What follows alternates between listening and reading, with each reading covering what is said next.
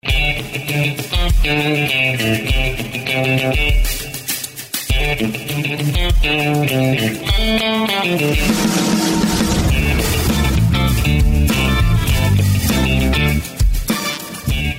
hola y bienvenidos a un episodio más de los Rookies Podcast, aquí por el canal de Spotify de NFL Latino, también en Apple Podcasts y por supuesto YouTube. Estamos de vuelta y sí, lo están viendo, cámara otra vez. Estoy de vuelta en San José. Ya pueden dejar los de los, de los compañeros de NFL Latino eh, en hablar, hablar de más, porque han hablado de más.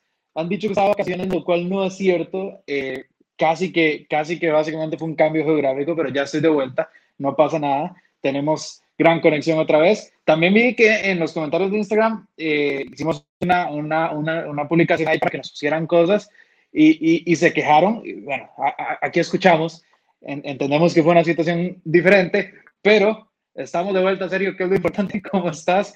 Y tengo que admitir estoy un poco dolido con vos porque estas semanas no me has dado tregua, no me has dado tregua. Cada vez que tenés la oportunidad, boom, en el chat de WhatsApp, en el programa NFL Latino, eh, hasta poniendo las cosas para los rookies. No, no, ha sido, ha sido una cosa, un, un total. Pero, pero, ¿cómo así? O sea, ¿acaso yo, soy, ¿acaso yo soy el único que te he tirado? Claramente, claramente también, pero, digamos, pero además yo no te estoy tirando sin fundamento, porque lo que hiciste fue algo que simplemente no se tiene que hacer y mucho menos en fútbol. Tenés ocho meses Exactamente tenés ocho meses al año para poder irte a la playa y para poder hacer lo que vos quieras. Solamente son cuatro meses al año, cinco meses al año, que incluimos playoffs. Lo que uno está trabajando absolutamente todos los días y todas las semanas en la NFL. Entonces, es que quedaste, muy mal parado. Tengo que, tengo que decirlo, Bruno. y el problema es que, no, solo, soy yo y tampoco es Alonso los que los, lo que, los quienes estamos recriminando también es la, es la gente, que por esas situaciones no hemos tenido podcast y no hemos tenido cualquier otras cosas ahí. No, bueno, a ver, eh, quiero, quiero aclarar que el hecho de que estuve en zona costera no significa que estaba tomándome piñas coladas todos los días. Estaba trabajando simplemente en, en una zona bastante lejana. Y también quiero aclarar, muy importante, que, eh, bueno, el huracán ya son cuestiones más allá de mi ubicación geográfica simplemente ocurrió que llegó un huracán eh, justo al, kilómetro de donde yo estaba localizado. Entonces era imposible. O sea, si hubiéramos grabado un podcast, hubiera sido realmente muy mala calidad. Entonces, aquí en los rookies nos, nos esforzamos y dijimos como, no, no, bueno, esta semana que hay que darle tregua porque, porque si no el huracán se va a llevar hasta nuestro, hasta nuestro podcast. Pero bueno, ya estamos aquí, ya estamos de vuelta. Espero que hayan visto eh, las publicaciones que hicimos en las historias del Instagram de NFL Latino. Eh, creo que también mañana las vamos a poner para, los que apenas estén escuchando el podcast. Sugerencias, qué cosas quieren ver, qué cosas eh, quieren que vuelvan, tal vez de la temporada pasada. Ya nos han hablado de que quieren un poco de fantasy, quieren un poco de college football, eh, el tema de las apuestas. Entonces, todo eso lo estamos teniendo en consideración. Y por supuesto, para que vayan a votar en la encuesta si quieren ver el, los Rookies Podcast live, como si fuera pues, tal vez el programa en latino, o si quieren pues seguir en este método grabado y después pues que lo subimos. Pero bueno, Sergio, ¿se me olvida algo? ¿Qué más, qué más tenemos que decirles a nuestros, a nuestros oyentes? No, yo creo que más bien inclusive nos extendimos mucho. Yo creo que esto ha sido la, el inicio de un podcast más largo que hemos tenido en estos dos años. Entonces démosle de una vez. Se llama, se llama la redención y, y, y el, No, se llama pedir explicaciones y pedir disculpas, eso es. La, rendición de cuentas, más o menos. rendición de cuentas, es perfecta, perfecto, perfecto como lo dijiste. Pero bueno, estamos de vuelta. Empecemos con una semana nueve bastante entretenida. Eh, Sergio, dame tu primera conclusión buena. Bueno, yo he hablado mucho en estas semanas, tal vez, de lo poco eh, convencido que me dejó esta franquicia a lo largo de las, que se puede decir, como tres, cuatro semanas anteriores a esta que llegamos. Y es definitivamente eh, los Buffalo Bills. Los Buffalo Bills eh, creo que dieron un golpe sobre la mesa, callaron a todos como nosotros, que pues dijimos cosas malas de ellos y pues le ganaron uno de los equipos que tenían prácticamente, o uno decía los pronósticos que prácticamente iban a estar eh, pues perdiendo, ¿verdad? Este partido los, eh, los Buffalo Bills. Sin embargo, yo creo que más allá de la ofensiva, pues obviamente que, que sí funcionó y bastante bien. Josh Allen tuvo 415 yardas, tres touchdowns. Em, también fue el tema de la, de, la defensa. Hablamos muy poco realmente de lo que hizo la defensa a lo largo del, encuentro y es que además, bueno, a pesar de que, de que también Russell Wilson en teoría tuvo buenas, eh, buenos números a nivel ofensivo, sin contar eh, pues las pérdidas de balón y todo eso, eh, pues DK Metcalf tuvo, tuvo más de 100 yardas y David Moore también tuvo, tuvo ahí un par, un par de yardas pues bastantes en el, en el, en el encuentro. Sin embargo, pudieron eh, tener la estrategia correcta para poder neutralizar el equipo y finalmente poder ganar y abultadamente y convencidamente. Y esto pues obviamente deja muchas dudas en Seattle, pero también deja que, o más bien que ha demostrado que Sean McDermott puede generar un plan de juego que sea pues de manera, eh, de manera bastante exitosa a la hora tal vez de enfrentar a rivales complicados, rivales de peso en la NFL, ya en especial cuando ya lleguemos a enero y pues veamos a los Buffalo Bills en acción en los playoffs, que yo creo que sí, lo más seguro es que van a llegar como campeones de esa división. Sí, yo, yo tengo varias cosas que, que logré sacar, digamos, de estos partidos, bueno, este partido, perdón, entre los Bills y los Seahawks. Eh, primero, eh, esta ofensiva, y es un nombre que no es tan relevante, pero esta ofensiva es otra cuando John Brown está en el emparrillado porque eso le abre las opciones a Josh Allen. Ya tenés John Brown, tenés a Cole Beasley, tenés a, a Stephon Dix, obviamente, y le metes a John Dawson Knox, y son ya muchas opciones donde Josh Allen ya puede decidir y decir, ok. No, en especial, en especial el, principal beneficiado ahí es Stephon Dix, porque le abre los huecos que. Sí, sí, o sea, si, vos, si vos referencias eh, a, a Stephon Dix, pero tenés a John Brown, John Brown te va a hacer más de 100 yardas y te va a castigar por donde, por donde le des chance. Entonces tenés que tomar en cuenta a John Brown. Y si tomas en, cuenta a John Brown, dejas en un mano a mano a Stephon Dix, que probablemente lo vaya a ganar. Eso, eso, eso es uno. Dos, eh, Buffalo supo abusarse de la mala defensiva de Seattle. Tres, hay que ser sinceros, Seattle llegó con, con, bastantes factores que no le ayudaban. Sabemos que a ver en estos climas de Buffalo se le, se le tienden a complicar, pero eh, el hecho de que no estuviera Chris Carson, eh, que no tuviera... Tampoco estaba haciendo mal clima, tampoco estaba haciendo mal clima el domingo como para que... No es, o sea, a ver, es un viaje largo, eh, cambio de zona horaria además, entonces bueno, bueno, eso sí, se puede complicar. Y, y, el hecho de que no tuviera a Chris Carson, no hay un buen juego 3 sin Chris Carson, es fácil que Russell Wilson necesite hacer muchísimo más de lo que ya usualmente hace, que es bastante, y al final eh, como mencionaba Sergio, la defensa de Buffalo lo hizo muy bien, dos intercepciones. Douglas White tuvo un grandísimo juego y, y, yo concuerdo con vos, después de, son tres victorias consecutivas, las dos pasadas venían dejando dudas por los rivales a los, a los que habían enfrentado y la dificultad que tenían, pero creo que con esta Buffalo vuelve a creer en sí mismo y, y, y se pone pues realmente en una posición bastante buena. Ahora les toca visitar Arizona, donde curiosamente, eh, que Arizona viene a perder con Miami, que es de la AFCS, eh, Buffalo sale en las apuestas eh, como, como el menos favorecido, lo cual a mí me llamó la atención, eh, pues, pero bueno. Así, de, hecho, de hecho, raramente, pues los, los duelos de interconferencia de esta temporada para la NFC este, el, el AFC este, la NFC oeste, la AFC este, perdón. Y normalmente, o hemos visto que, que a estos equipos les ha costado mucho ir a, en especial ir a, a, a esos encuentros, por temas de zona horaria, como decís vos, ya lo vimos en el caso de los Rams en Miami, también los propios, los propios Seahawks en Miami. Entonces, y creo que eso es, creo que eso es como un punto importante de ver en, toda la temporada. Realmente, lo que le ha costado a esta, eh, a esta división, en especial de la, de la zona oeste de los Estados Unidos, eh, y, que, y que todo este tema, ¿verdad? Que uno realmente no, no, pues no le toma mucha importancia, como es el tema del clima, el tema de, la, de, la, de las horas, ¿verdad? Eh, porque sí, si recordemos, bueno, ya con el, horario de invierno ya es una hora, ya es una hora menos, ¿verdad? Sin embargo, pues para ellos son las 11 de la mañana, ahora de, del oeste, 10 de la mañana, antes del, de la zona horaria de invierno, ¿verdad? Entonces, son todos esos temas que les ha costado mucho y que ya lo hemos visto reflejados en varios encuentros durante la temporada. Sí, totalmente. De hecho, me va a quedar con, con encuentros entre esta división. Yo quiero hablar, mi primera conclusión buena es el, dentro del encuentro de Miami, Arizona, que acabamos de mencionar, Sergio. Y yo me voy a quedar con la cuestión de Tua Tagovailoa. Y podría hablar también de la de Kyler Murray, pero me quiero centrar en la de Tua porque sabemos que es el novato, que viene apenas empezando, que tuvo un debut donde ganó, pero donde no brilló, donde no vimos realmente quién era Tua Tagovailoa.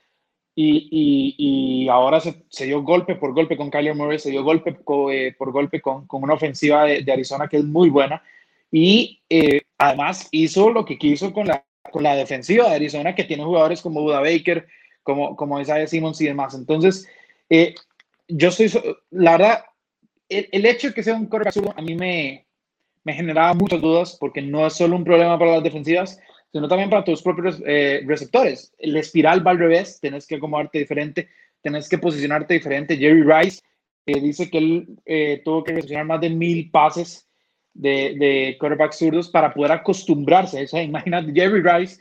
Entonces, eso me dejaba muchas, muchas dudas, incluso también por el lado de que, bueno, tu lado ciego ya no es el tackle izquierdo, es el tackle derecho, todo eso. Pero lo de Tagovailoa ante los Arizona Cardinals fue espectacular, 248 yardas, dos touchdowns, 7 intercepciones, 122.3 de rating. El único error que le recuerdo fue una casi intercepción que, que bueno, básicamente le tiró, le, quiso tirarla como fuera, pero le, le tiró el, el, balón a las manos al defensivo porque el defensivo no tenía el, el plan dentro, entonces no, no fue recepción, fue pase incompleto. Pero quitando eso, su movilidad, su calma para hacer los pases, el segundo pase de anotación que pone es un absoluto eh, dime, un globito perfecto el tight end. Eh, yo, yo quedé bastante sorprendido lo, los scrambles que tuvo Sergio. O sea, básicamente este, este partido puede reflejar, para los que no lo conocían muy bien, por qué tú Tagovailoa estaba eh, predestinado básicamente a ser el, el, el, pick número uno antes de la lesión. Creo que Miami tiene, eh, bueno, creo que Brian Flores veía algo que nosotros no veíamos, evidentemente, para el cambio, pero creo que en este segundo juego ya nosotros lo pudimos ver también, como de primera mano, como, ok, este estuvo, si este tipo es constante, si se mantiene sano, creo que Miami tiene un palo de quarterback para el resto de la temporada al menos.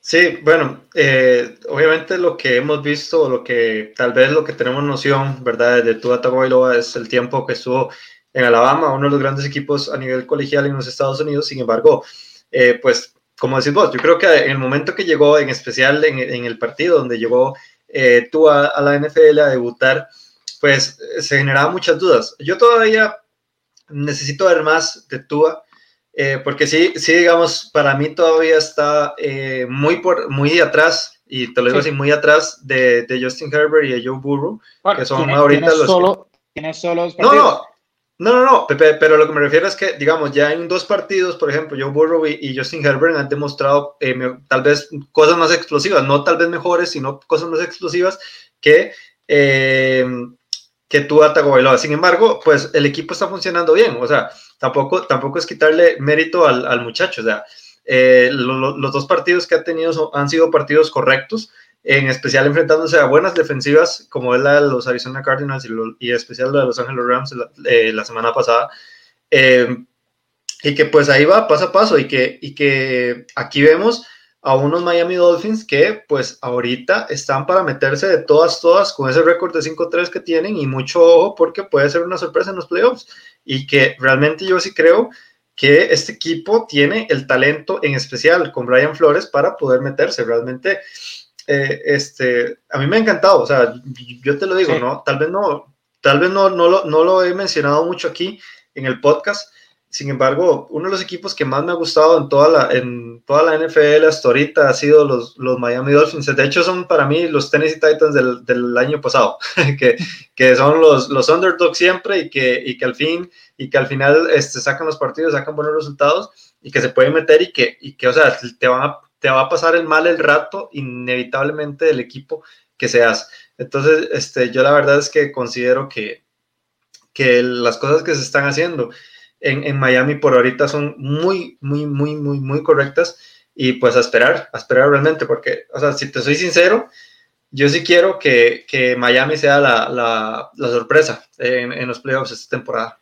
Sí, es un equipo, es un equipo que siempre entretiene, en eso sí estamos de acuerdo. Llevan cuatro victorias al hilo llevan cuatro victorias al hilo y... y ¿Quién y, los ve? sí, o sea, como está la, la FC, perfectamente se pueden colar si siguen con, un, con, una, con una racha así un poquito más larga de victorias, perfectamente se pueden colar en playoffs.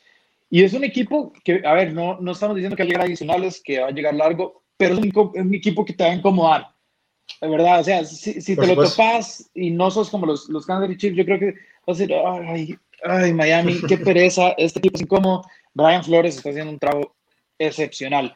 Eso, eso hay que mencionarlo, hay que recalcarlo y quitarnos el sombrero porque lo de Brian Flores ha sido genial, hasta en, hasta en equipos especiales, ¿verdad?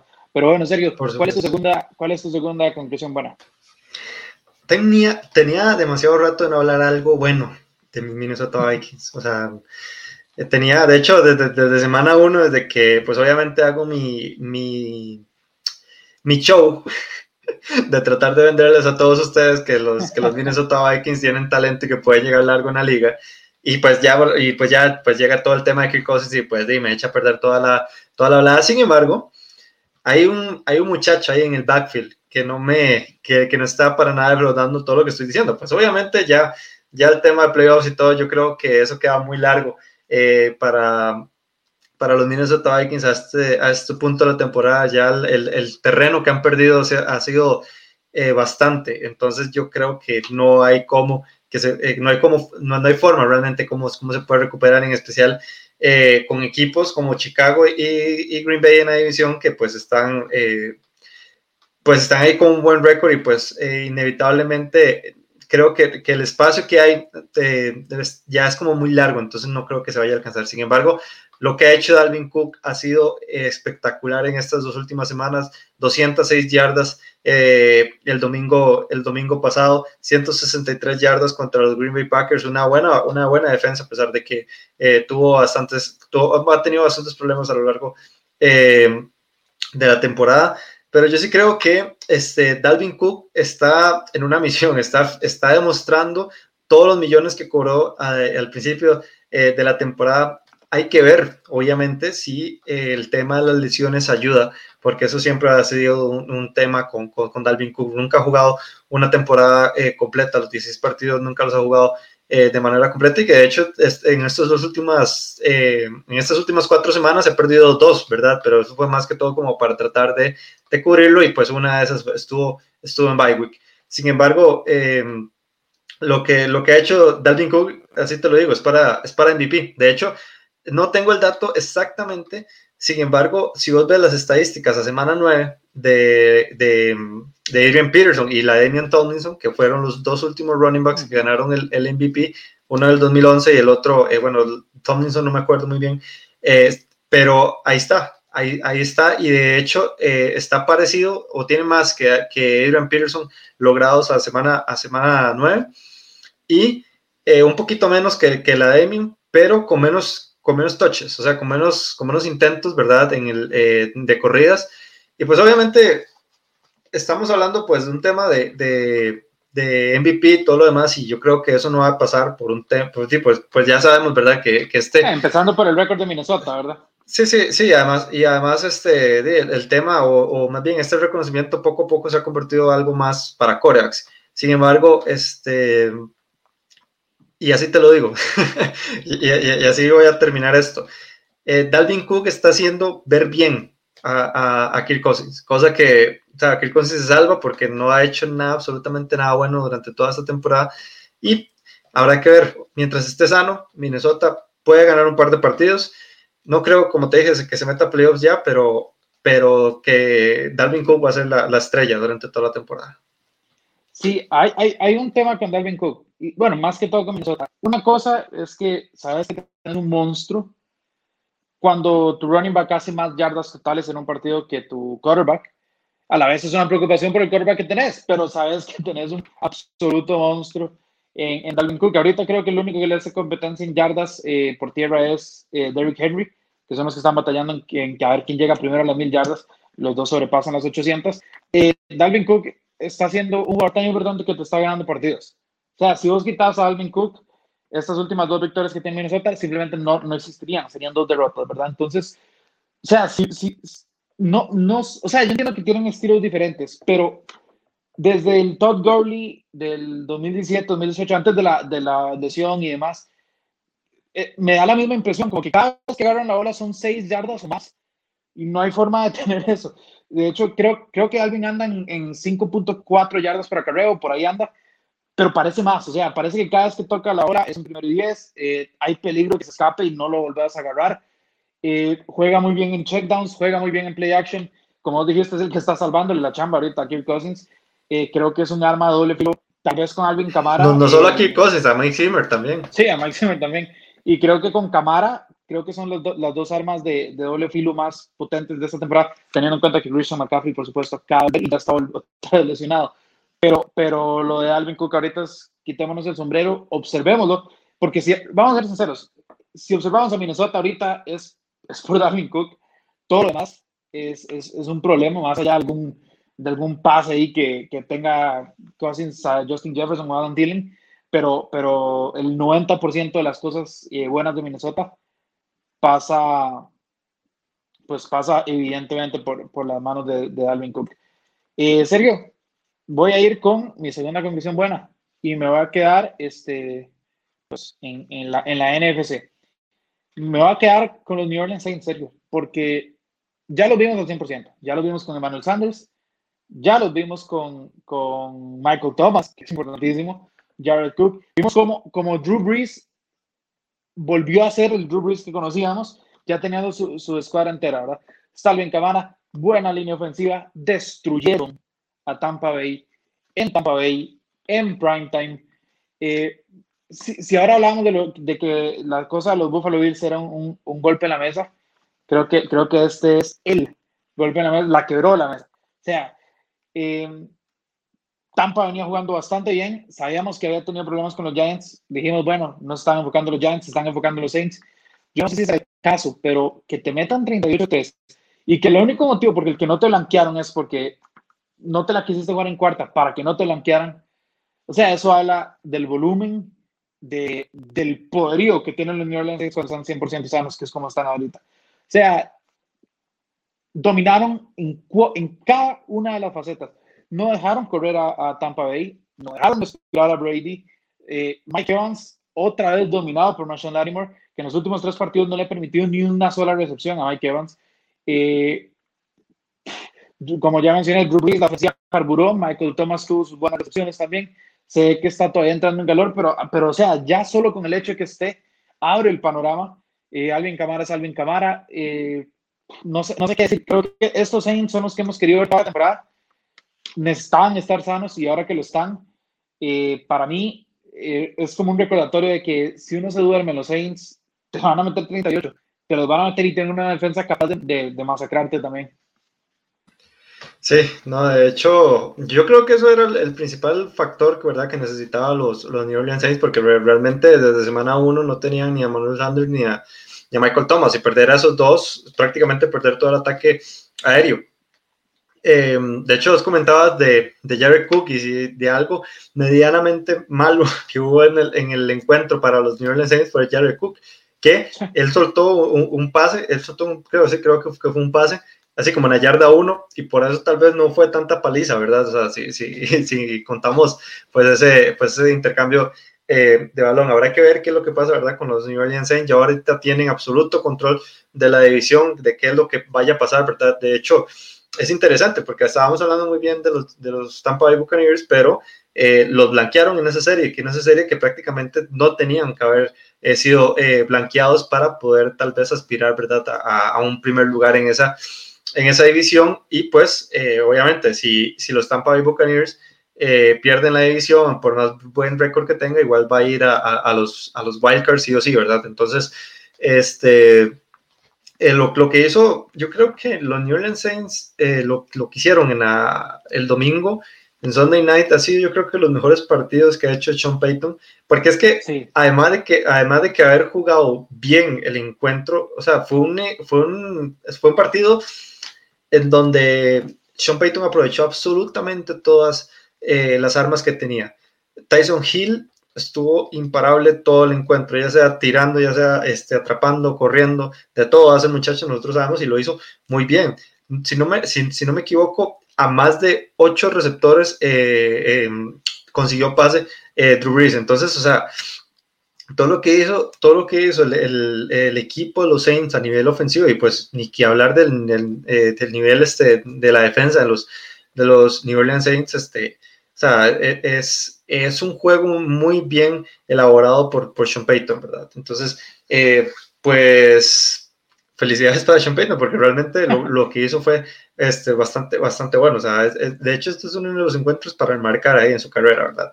Pero bueno, vamos un poco más rápido porque eh, se nos está yendo el, el, tiempo muy, muy rápido y Eh, mi tercero es los, Atlanta Falcons. Realmente al principio de la temporada solo hablábamos mal de los Atlanta Falcons, los poníamos ahí de, de en, en, lo, en, lo, malo, en el, en el basurero de nosotros, en el basurero de los rookies. Sin embargo, yo creo que lo que ha hecho Raheem Morris le ha dado una nueva cara a, este, a, este, a esta franquicia. Eh, yo creo que, que, han venido jugando muy bien, o sea, correctamente lo, lo han hecho. Eh, y se han llevado victorias inclusive que, por ejemplo, la de Carolina yo creo que no estaba presupuestada y que fue por, por jugar bien, ¿verdad? O sea, este, y lo más importante, que es para, que es para los, los Atlanta Falcons y es poder este, mantener los resultados, poder cerrar los partidos, ¿verdad? Que eso pues obviamente ha sido eh, el, el, talón de Aquiles, no solo esta temporada, sino todas las temporadas atrás con, con Dan Quinn, ¿verdad? Sin embargo, Ibrahim Murray lo está haciendo muy bien, de hecho me llamó mucho la atención que a pesar de no haber tenido a Calvin Ridley para este encuentro, eh, pues ya Julio Jones ha demostrado un mayor nivel, inclusive desde la semana, desde la semana pasada en, Carolina, realmente yo creo que ya hemos visto eh, cada vez más aún mejor eh, este Julio Jones, entonces también súper bien que, que, que, ahí esté, pues obviamente uno de los mejores receptores de la liga funcionando como tiene que ser. Y pues yo creo que también, yo he visto inclusive a Matt Ryan un poco más cómodo jugando. O sea, por ejemplo, el dime que, que, le, que le, puso a, a, Julio Jones, creo que fue, este, en, el, en el encuentro contra, contra Denver, o sea, eso dice que ya finalmente este, Matt Ryan puede estar disfrutando. De hecho, ahorita Matt Ryan es el, el es el coreback con más, con más yardas en la temporada. Entonces, eso, eso también. Y además, Todd Gurley, pues claramente se ve mejor. La defensa se también bien. Recordemos que Roger Morris era el, coordinador defensivo del, del, eh, del, equipo, ahora es este head coach interino. Pero sí, eh, van poco a poco obviamente, o sea, es, es, una reconstrucción de identidad lo que está teniendo ahorita los Atlanta Falcons y lo está haciendo bien finalmente. Sí, yo todavía no quiero comprar a los Atlanta Falcons porque creo que. No, creo no, que yo, yo, yo, ok, ok, ok, ok. dejemos algo en claro. Yo tampoco estoy diciendo que los Atlanta Falcons van a ir al playoff, van a, van a ser un equipo no. demasiado bueno este, para el resto de la temporada. No, no, no. Yo estoy hablando de que las cosas se están haciendo bien, poquito a poco, sin ser este, maravillosos, ¿verdad? Porque obviamente les ha costado también sacar los partidos, pero los han mantenido a pesar de todo. Sí, bueno, quitando eh, el, el, el, famoso touchdown de, de Todd Gurley. Sí, o sea, Atlanta ha mejorado. Yo no los quiero comprar todavía por el simple hecho que no se han afectado tampoco equipos que uno diga, wow, ¿verdad? Que estos son, son así de, de, mucha, de, de, mucho peso. Y Carolina es un buen equipo, pero al final de cuentas es un equipo que va 3 y, 3 y 5. Eh, perdón, 3 y 6. Eh, está Denver. Denver es un equipo rarísimo. Denver es un equipo muy malo, que en el cuarto cuarto tienden a, a levantar, en especial Drew Locke. Drew Locke en los primeros tres cuartos es un quarterback atroz y en el último cuarto resulta que se hace Peyton Manning y, y empieza, y empieza a, a, carburar. A veces le da, como contra los Chargers, a veces no le da, como contra los Falcons. Por eso yo no termino de comprar. Sí, estoy de acuerdo con vos en que desde que se fue Dan Quinn ha mostrado una, una mejoría. Sí, eh, sin Calvin Ridley, pues Saqueos fue el, el, el, el, receptor ese de, de, rutas muy largas y demás. Matt Ryan no sabe aprovechar. Matt Ryan tiene un gran brazo todavía. Hay que ser muy, muy, hay que ser justos con Matt Ryan. No es eh, un MVP ni mucho menos otra, eh, pues como, como lo fue en el pasado, pero, pero es, un, es un quarterback todavía bastante preciso. Es más móvil de lo que uno quiere creer, aunque no sea realmente móvil. O sea, es, es alguien de, de, bolsillo, pero tiene su par de scrambles por partido donde, donde muestra todavía que, que, al menos físicamente está a tono.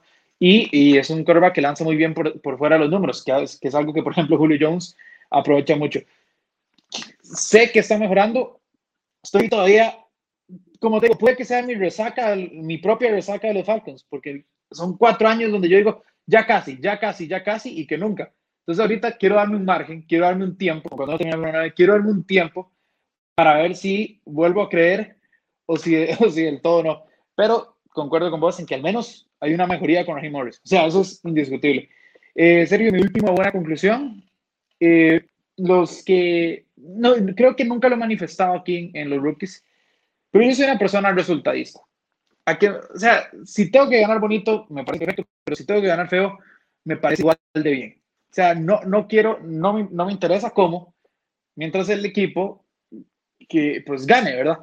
Yo sé que son irónico porque soy fanático de los Jets y lo que hacen es no ganar.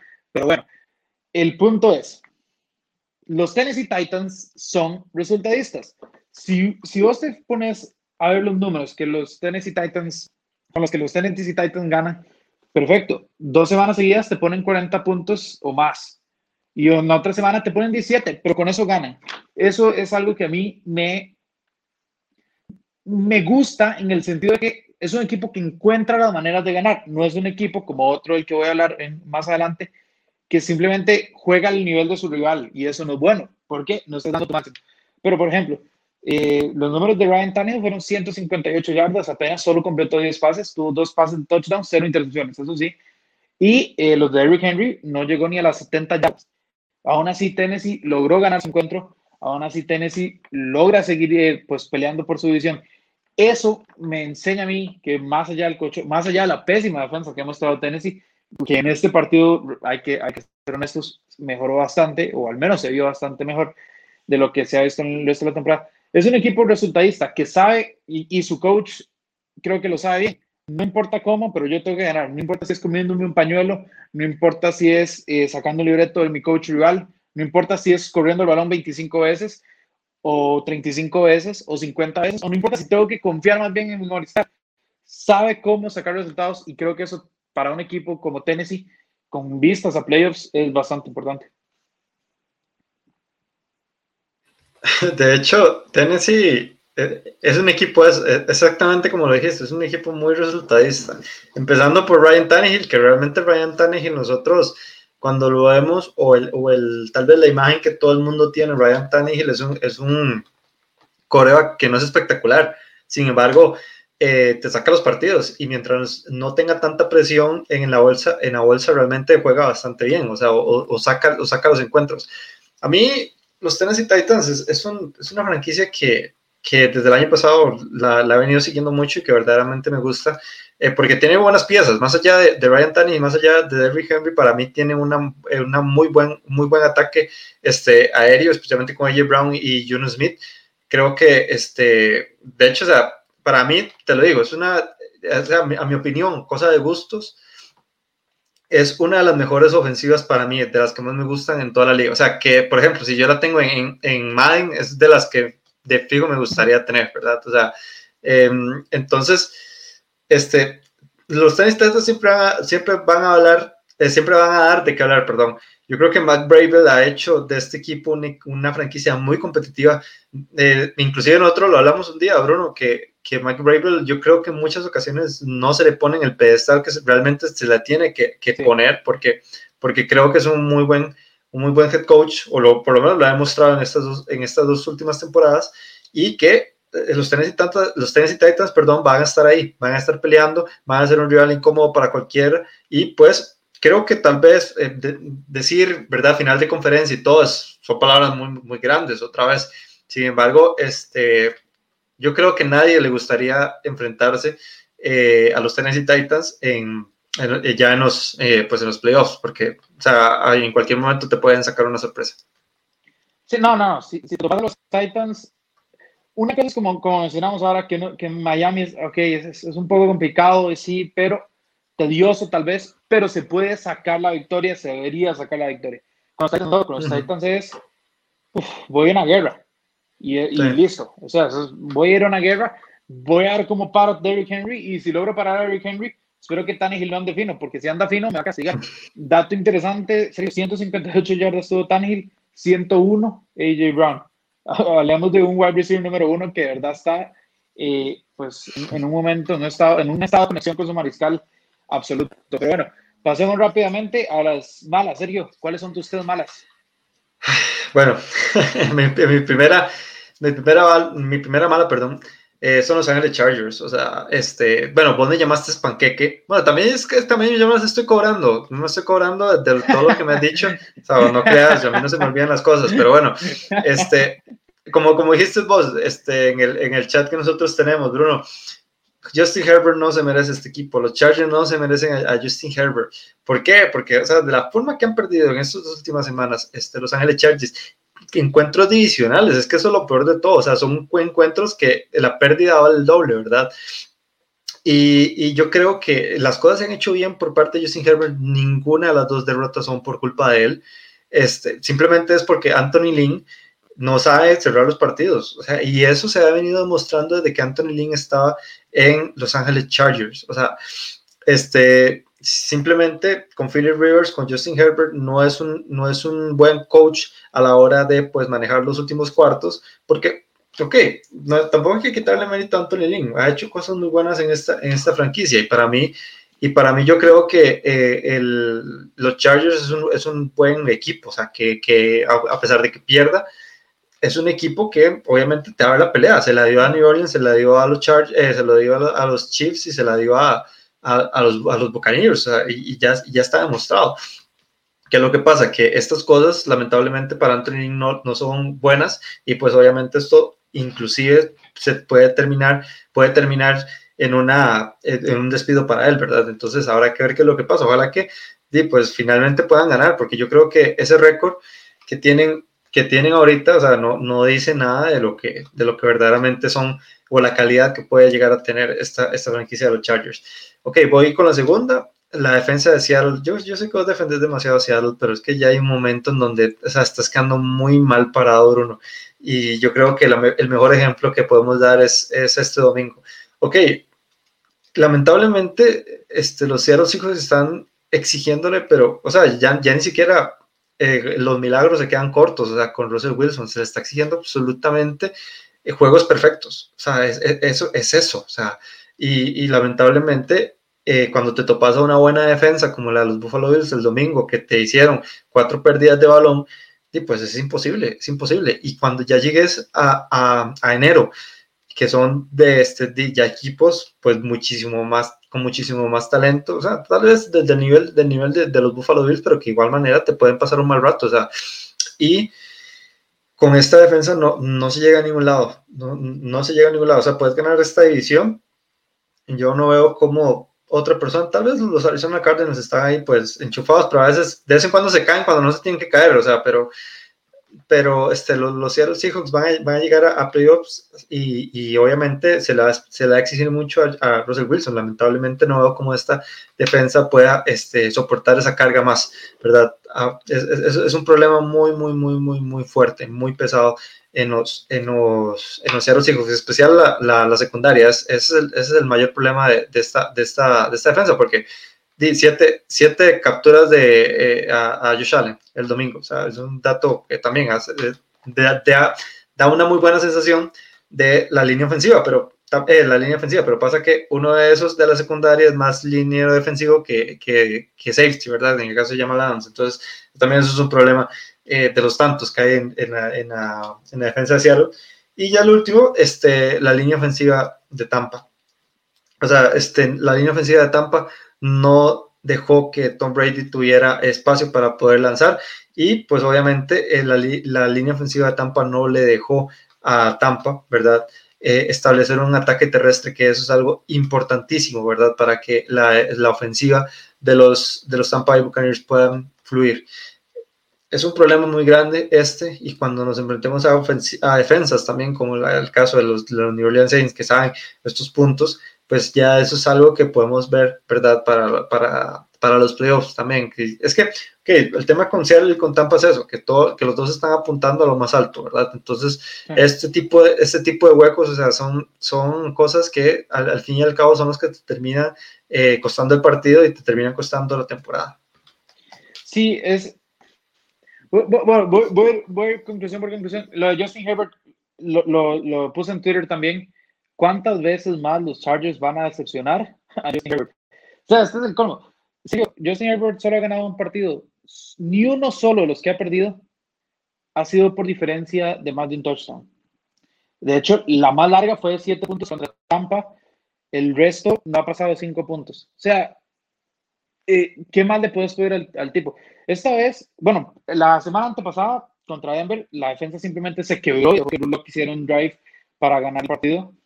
Y esta semana que acaba de pasar, Mike Williams soltó dos pases que Mike Williams usualmente no suelta.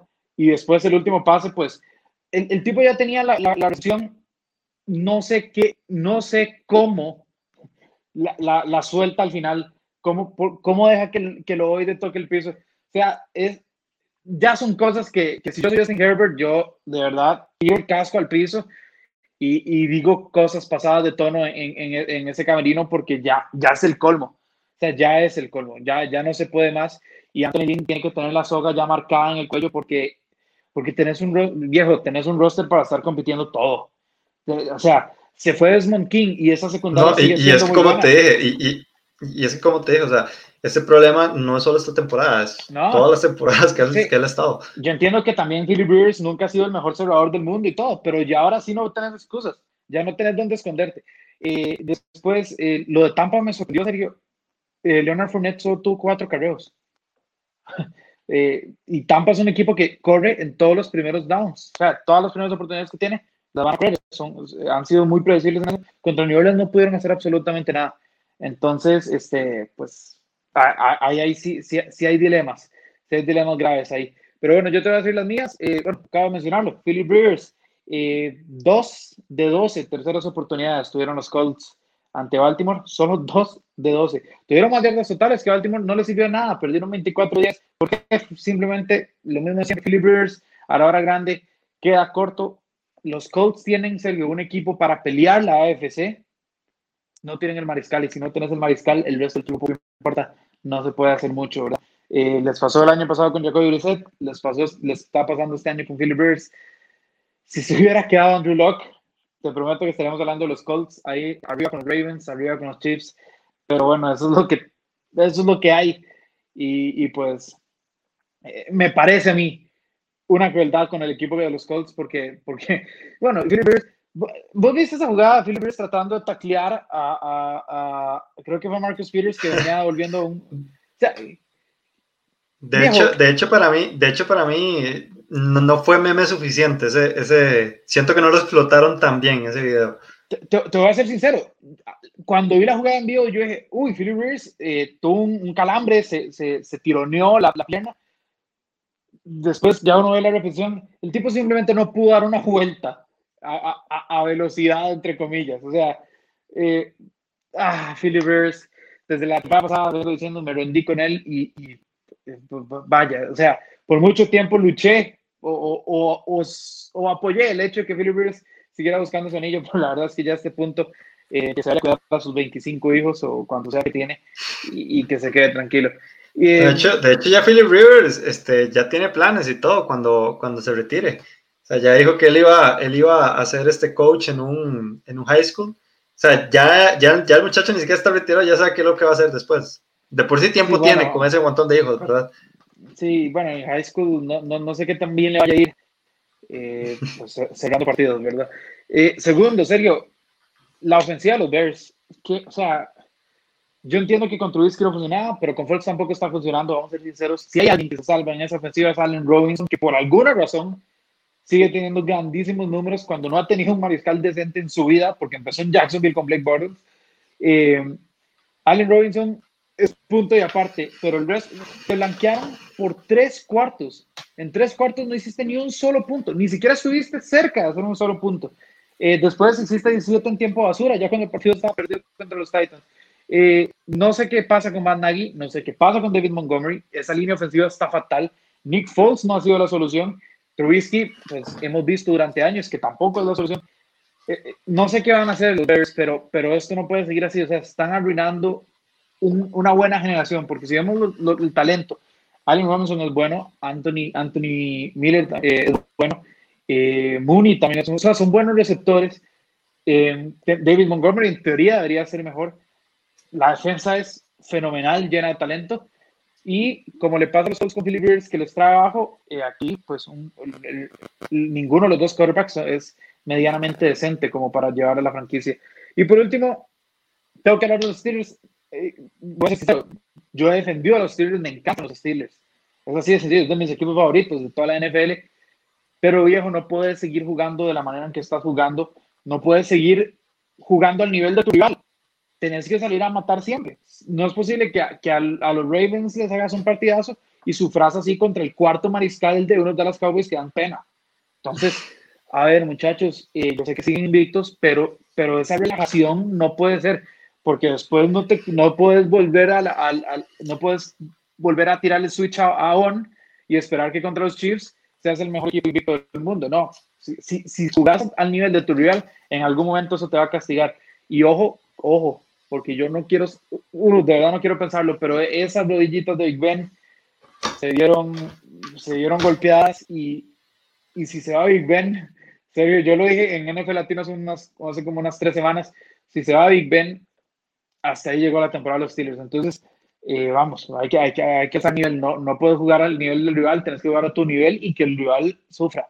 Pero bueno, esas son mis conclusiones malas. Me preocupa mucho lo de Big Ben, la verdad. Sí, no, mm, Pittsburgh es muy dependiente de Big Ben, de lo que, de lo que pase. Y el problema es que uno de los grandes pues, problemas, como dije, eh, es, es, que simplemente este equipo no ha podido establecer una, un buen ataque terrestre. O sea, James Conner solo te corrió para 22 yardas.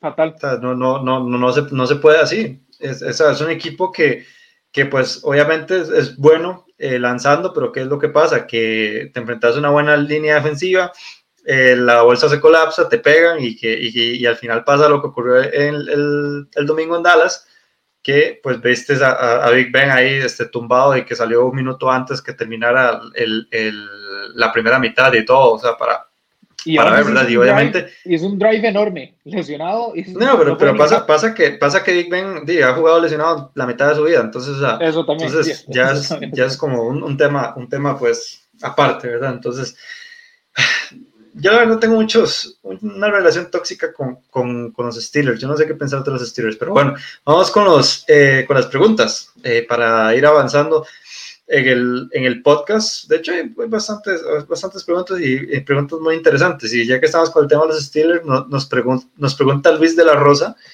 que viendo a los Steelers, los vemos en playoffs y en el Super Bowl.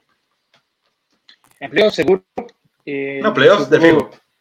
Eh, el, el, Super Bowl, bueno, hay, hay, que ver, ¿verdad?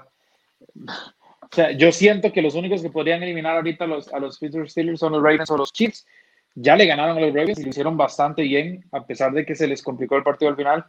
Los Chiefs, creo que, creo que el pareo con los Chiefs es favorable para los Steelers, pero los Chiefs tienen a, a Patrick Mahomes, ¿verdad? Entonces, si logran controlar a Patrick Mahomes en cierto grado, eh, yo, yo sigo a los Steelers llegando muy largo, pero, pero no sé si son suficientemente capaces de llevarse a los, a los Chiefs en banda para llegar al Super Bowl. Ok, yo voy, a, yo voy a ser claro, yo tengo una, una, perspectiva diferente.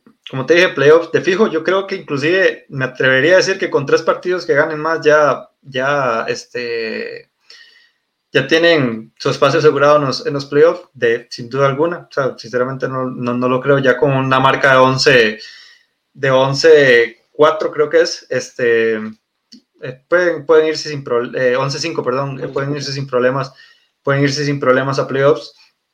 Ok, yo en el Super Bowl no los veo, realmente yo soy de los que no compran este equipo, no compran ese, ese 8 y 0. Es que, ok, si vemos cómo han ganado los Steelers, los rivales que le han tocado, los rivales que le van a tocar, o sea, es que, de hecho, mientras vos estabas hablando de los Steelers, yo, yo estaba viendo el, el calendario. Ok, la próxima semana, bueno, este domingo van contra Cincinnati, luego van para, para Jacksonville. Bueno, Baltimore, que obviamente es un, es, un, es un punto complicado. Luego Washington. Luego Cincinnati otra vez, Colts, y cierran con Browns y Buffalo Bills en semana 15. O sea, ve, la, ve el nivel que, de, de, de, rivales que tiene. O sea, son, son rivales en donde fácilmente los vas a ganar. Y me atrevería a decir que en estos, en más de uno, los va a, a ganar como ha ganado en los últimos dos en las últimas tres semanas, perdón. que, y, y, y, y, cómo es sufriendo en los últimos drives. Yo sinceramente quiero ver, ok, yo sí siento que yo Burrow le puede hacer daño a, esta, a, este, a este equipo. Y lo más importante, vos estabas comentando que solamente vos ves a los, a los Buffalo Bills, eh, a, los, a los Baltimore Ravens y a los Chicago, eh, a los Kansas City Chiefs, ya no dije nada, a los, a los Kansas City Chiefs ganándole a, a, a los Steelers. Yo quiero ver ese encuentro de semana 14 contra los Buffalo Bills. Ese encuentro va a ser bueno y eso va a definir muchas cosas. Yo la verdad creo eso. Entonces, no, yo, no, sé, qué, no sé, no sé qué, qué, pensar de eso de Burrow. Si es por talento, sí, pero esa línea ofensiva. Eh, no, no, obviamente. Sí, sí, sí, sí pero, pero como está jugando, ah, ok, digamos, como está jugando los, los, los Steelers, ¿saben? O sea, ve, ve, ve, el domingo pasado, yo creo que ese es el mejor, el mejor ejemplo que podemos tener. O sea, simplemente los Dallas Cowboys es un equipo que prácticamente está desarmado y aún así les pudieron meter. Vuelvo a lo mismo, serio. Pero después ves el partido que le hicieron a Baltimore y el partido que le hicieron a Tennessee y uno dice, Este es el equipo de verdad. Es como te digo, es, esa inconstancia de los Steelers. Yo creo que contra un equipo de gran calibre eh, vas a ver la mejor versión de ellos. Pero bueno. Sí, sí, bueno, eso, eso sí, eso sí, este, en eso sí te lo, te lo, te lo doy. ok, nos preguntan, ¿cuál es el mejor equipo actual de la NFL a semana 9? Rápido. De la NFL. Eh, no, yo, yo lo tengo claro. Los, los Chiefs son. sí, por supuesto. No se dejen llevar por las apariencias de una, de una, de una marca. Creo que, creo que ese es como el, principal hype que, que, tiene la gente. Ajá. igual, igual, igual, los Chiefs tienen una derrota, eh, fue una balacera, suele pasar, o sea, que, un equipo que 16-0 es casi imposible. En algún momento vas a tener un traspié, pero... Sí, sí, sí, o sea, la gente se olvida que esto es la NFL. O sea, la gente, la gente se olvida que por, o sea, una semana mala que tengas y ya, perdiste, ese es el problema. Y, y, y, es una de, las, una de las ligas más cambiantes y por eso es de las mejores del mundo. Entonces, o sea, eh, yo creo que esa, esa derrota contra los Raiders no, no dice mucho. O sea, entonces, yo, yo también, o sea, sin duda alguna, y sin duda alguna lo digo, o sea, son los Kansas City Chiefs todavía el, mejor equipo de la NFL. Eh, bueno, esta pregunta está, está pues extraña. ¿Qué le vendría bien a los Packers en esta instancia de la temporada? Y pues un wide receiver que no pudieron conseguir en, en, en agencia libre, ese, ese, fue el problema. O sea, ok, ya, ya Allen Lazard, ya Allen Lazard ya, está, ya va a estar disponible. Eh, yo creo que para, bueno, para la, para la semana pasada inclusive lo, ya lo quitaron de, bueno, no, no lo han quitado de, de, de la reserva, pero ya poco a poco se está incorporando. O sea, lo, lo que necesita es eso, más opciones, más armas. Necesita Aaron Rodgers estar mucho más tranquilo en, en, la bolsa de protección y no depender tanto de Davante Adams. Ok, Aaron ya se lo ha hecho muy bien, pero o sea, es que este equipo es Davante Adams, Aaron Rodgers. Y yo creo que entre más opciones tengas, más, más peligrosa va a ser la, la ofensiva.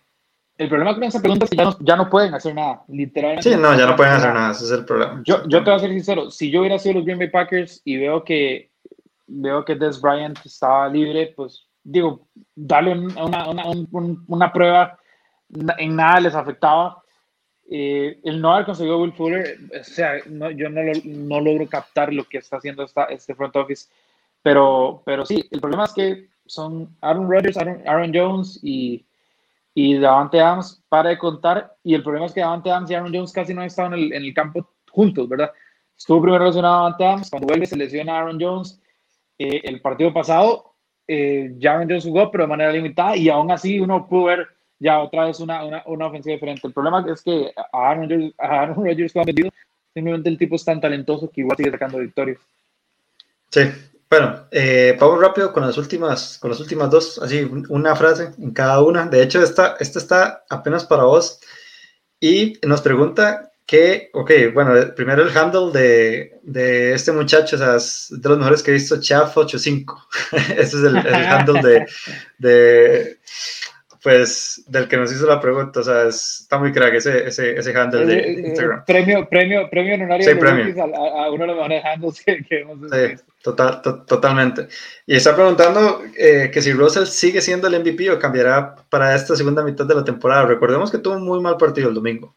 Rápido. Eh, sí, no, no, sí, sí va a ser MVP. El problema es que el, el problema de los demás es que cuando Russell tiene un mal partido, eh, a Brady lo, lo, lo, secan totalmente. Y la vez pasada, cuando Russell tuvo un mal partido, eh, Tampa secó a Rodgers. Entonces, al final de cuentas, Russell se mantiene ahí en la casa. Para mí tiene que ser Russell Wilson. Además, la narrativa va acompañando a Russell Wilson. Bueno, yo todavía tengo a Aaron Rodgers como, como MVP. Eh, yo sí tengo como uno diferente, sin embargo, yo sí te tengo que reconocer de que eh, la carrera por el MVP se ha mantenido, o sea, no, no hay uno que todavía logre sacar eh, este, diferencia, y como decís vos, o sea, cuando se cae uno, se cae el otro, y entonces, o sea, están, están en eso, están en eso, entonces todavía ninguno se ha podido despegar como lo hizo este, Lamar Jackson el año pasado con Russell, con Russell Wilson, ¿verdad? Y este, la última, nos pregunta que si se repondrá la defensa vaquera a lo que resta de la temporada, solo se lució contra los Steelers. Un punto importante. Trevon Dix este, está fuera de cuatro o seis semanas. Se, se quebró un dedo en el, en el, pie, creo que fue. Y obviamente, o sea, esa es toda la secundaria que tenían los, los Dallas Cowboys. Entonces, sí, sin secundaria las próximas seis semanas, en lo que ya por sí es un equipo que está desarmado prácticamente. En especial en esa área, ¿verdad? Totalmente. los, Cowboys, los Cowboys tienen que tirar esta, esta temporada a la basura, pensar más bien. Yo también estoy de acuerdo. En, en un mejor pick.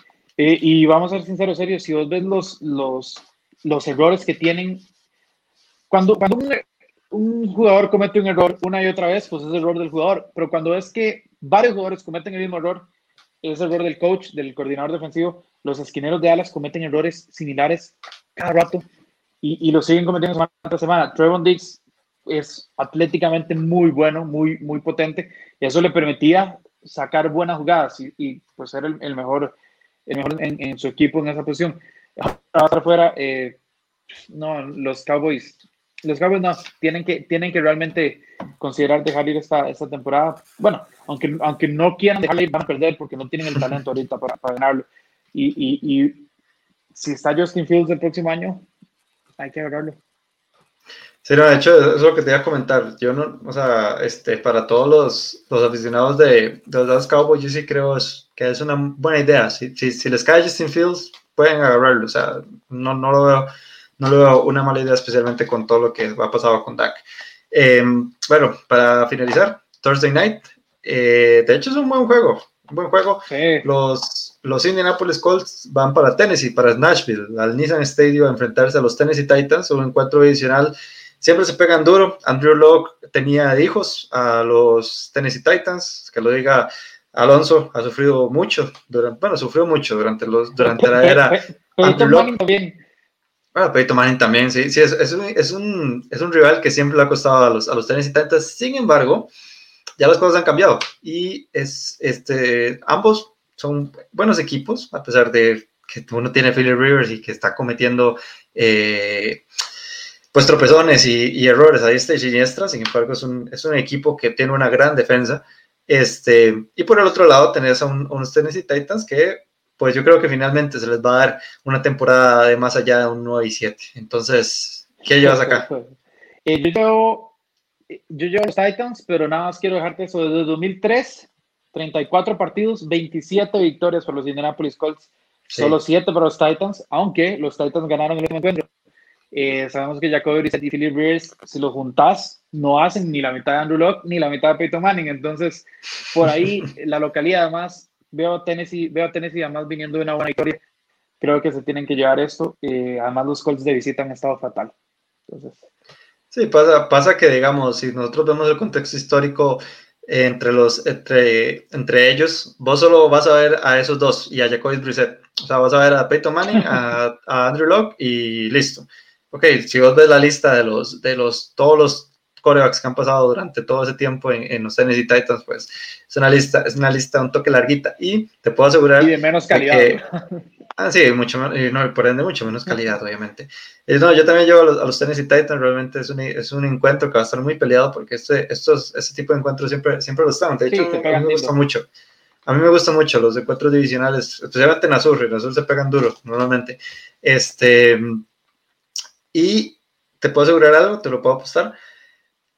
Y ojalá que, que, que Alonso no escuche esto antes de dar su pick y vos, y vos no le digas nada, pero yo estoy 100% seguro que él va a ir a favor de los Colts. Entonces, él nunca puesta, él, nunca mete en la batalla a, los, a los y Titans, le da demasiado miedo y mucho menos apostar. Pero, pero eso ya es un tema aparte. Sí, no, una vez teníamos la apuesta ganada y, y, y pues al final por Alonso no, no apostamos a los Titans y, y bueno, pudimos haber ganado más dinero en ese, en ese momento, pero, pero nada que hacer, nada que hacer con Alonso Solano. Una vez que, que le tocan a los Titans, le entra, le entra un temblor. Vamos a ver. no, no, no, y en, especial ahorita que el equipo está tan bien, ¿verdad? Entonces, es un tema, todo un tema es.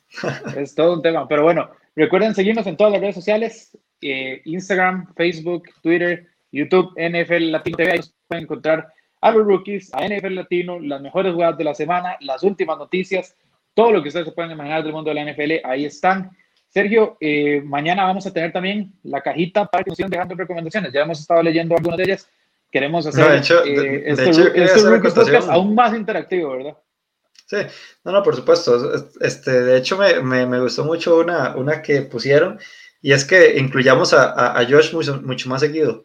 Josh, este, para, para que lo sepan, él ha estado como con todo este tema del COVID, ¿verdad? Él, tiene su, su, empresa, él es empresario y todo lo demás, entonces se ha dedicado principalmente a, a, a llevarla, ¿verdad? O sea, ha implicado un mayor trabajo por todo este tema de la pandemia, entonces por eso no nos ha acompañado toda esta temporada. Sin embargo, no es mala idea, no es mala idea que, que que, que, nos, que nos pueda acompañar un, par de días. O sea, yo, yo, sé que, yo sé que él estaría dispuesto a, a, estar con nosotros y una vez les dejamos, yo creo que eh, sí les podemos dar la noticia y es que lo más seguro es que a partir de la otra semana tengamos un live. Eh, yo creo que ha, ha, habido bastante aceptación de la gente por parte de las redes sociales y, y falta, la, eh, falta exactamente la hora que, que lo vamos a hacer. Sin embargo, lo vamos a dejar los martes, eso, eso sí es algo de, fijo, pero lo más seguro, existen muy altas posibilidades de que ya eh, por primera vez la próxima semana tengamos nuestro primer live en el, en el Rookies Podcast. Así es, vamos para adelante de la mano de todos ustedes. Creo que hasta aquí llegamos, Sergio. Nada más que, no hay nada más que, agregar, ¿verdad? no hay nada más. No hay nada más que agregar. Feliz. Bueno, malo. Feliz. Listo. no, feliz semana, feliz semana 10 y a seguirse lavando las manitas y cuidarse del el virus. Así es, bueno, con esto nos vamos, hasta luego.